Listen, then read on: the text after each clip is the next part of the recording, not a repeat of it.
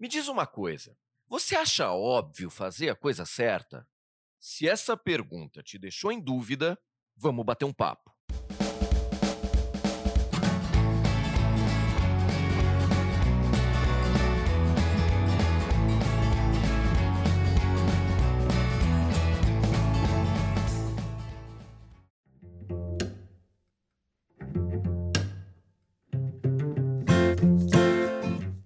Olá, sejam bem-vindos ao nosso podcast. É óbvio fazer a coisa certa.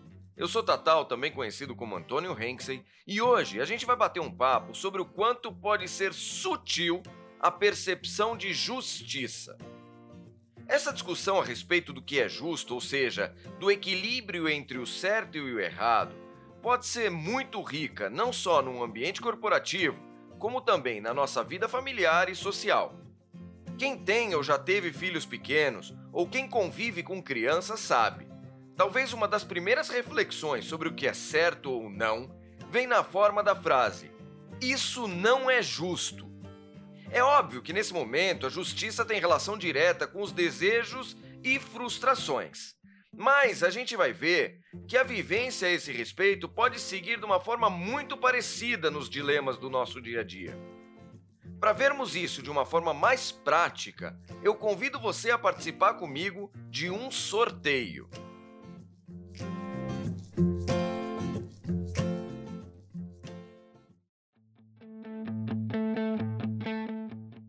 Vamos lá. Os donos de uma empresa resolveram comemorar os 20 anos de existência da companhia, realizando um sorteio de um carro zerinho para os seus funcionários. Foi organizada então uma grande festa e ao final dela foi feito o tão aguardado sorteio.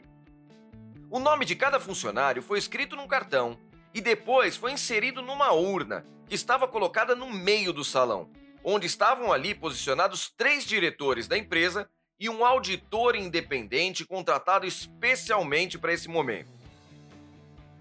Um dos diretores colocou a mão dentro da urna e retirou o cartão do Felizardo. O nome sorteado foi o da Alice, que era uma das funcionárias mais antigas da empresa. Ela começou a pular de alegria, comemorando a aquisição do seu primeiro carro, quando um dos diretores percebeu no chão um cartão que constava o nome do Paulo, um funcionário cujo nome tinha sido deixado de fora da urna, ficando então fora do sorteio. Paulo reclamou para os diretores da empresa pedindo para que o sorteio fosse realizado novamente, Dessa vez com o nome dele na urna, porque, da forma como foi feito anteriormente, ele não teve a chance de ganhar o automóvel. E aí, você concorda com o pedido do Paulo? Você acha justo refazerem esse sorteio? Bom, o fato é que colocaram todos os nomes de novo na caixa e realizaram um novo sorteio. Só que dessa vez, quem ganhou foi a Patrícia. Agora foi a vez da Alice reclamar porque o sorteio foi realizado novamente para que o Paulo pudesse participar e ter uma chance. Só que, como não aconteceu dele ganhar, a Alice considera justo que a ganhadora original, ou seja, do primeiro sorteio, ficasse com o carro. E aí, você concorda com a visão da Alice?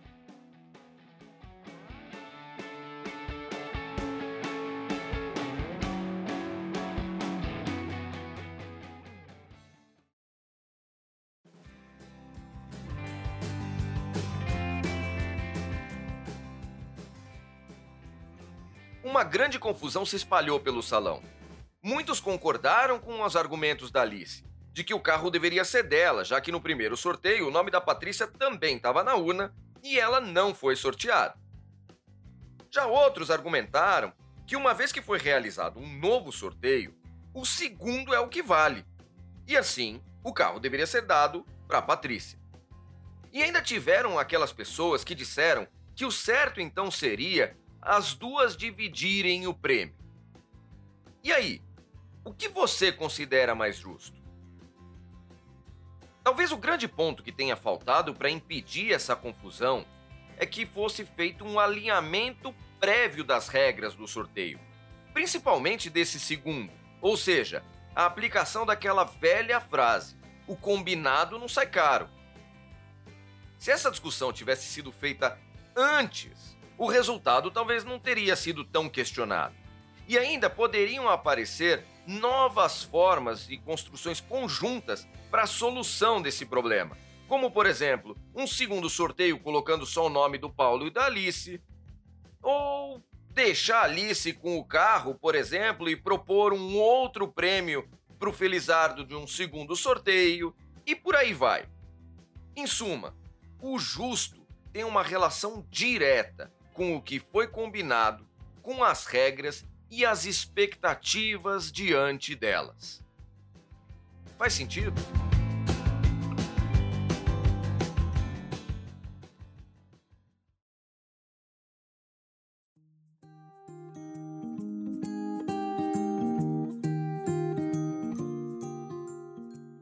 Então, muitas vezes, quando eu observo discussões sobre o que é ou não é justo, o que temos na verdade é um desconhecimento, desalinhamento ou uma não compreensão prévia das regras ou expectativas. E o problema é que em vários desses casos, os dois lados poderiam ter razão, dependendo do que foi combinado antes. O problema é que muitas vezes não existiu esse alinhamento e assim se torna quase impossível se tomar uma decisão de fato justa sem que um dos lados não se sinta desrespeitado.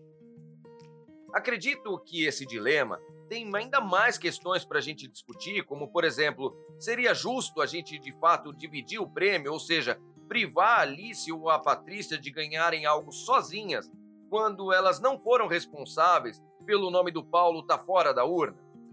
E assim vai. Quem sabe a gente pode um dia retomar esse mesmo caso, no futuro trabalhando outras questões. Bom, é isso. Acompanhem o nosso trabalho no canal Eticalizando no Instagram e no Facebook e escrevam para eticalizando.gmail.com contando o que vocês pensaram sobre esse nosso dilema do sorteio.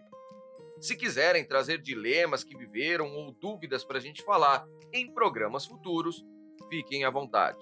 Um grande abraço e até a semana que vem.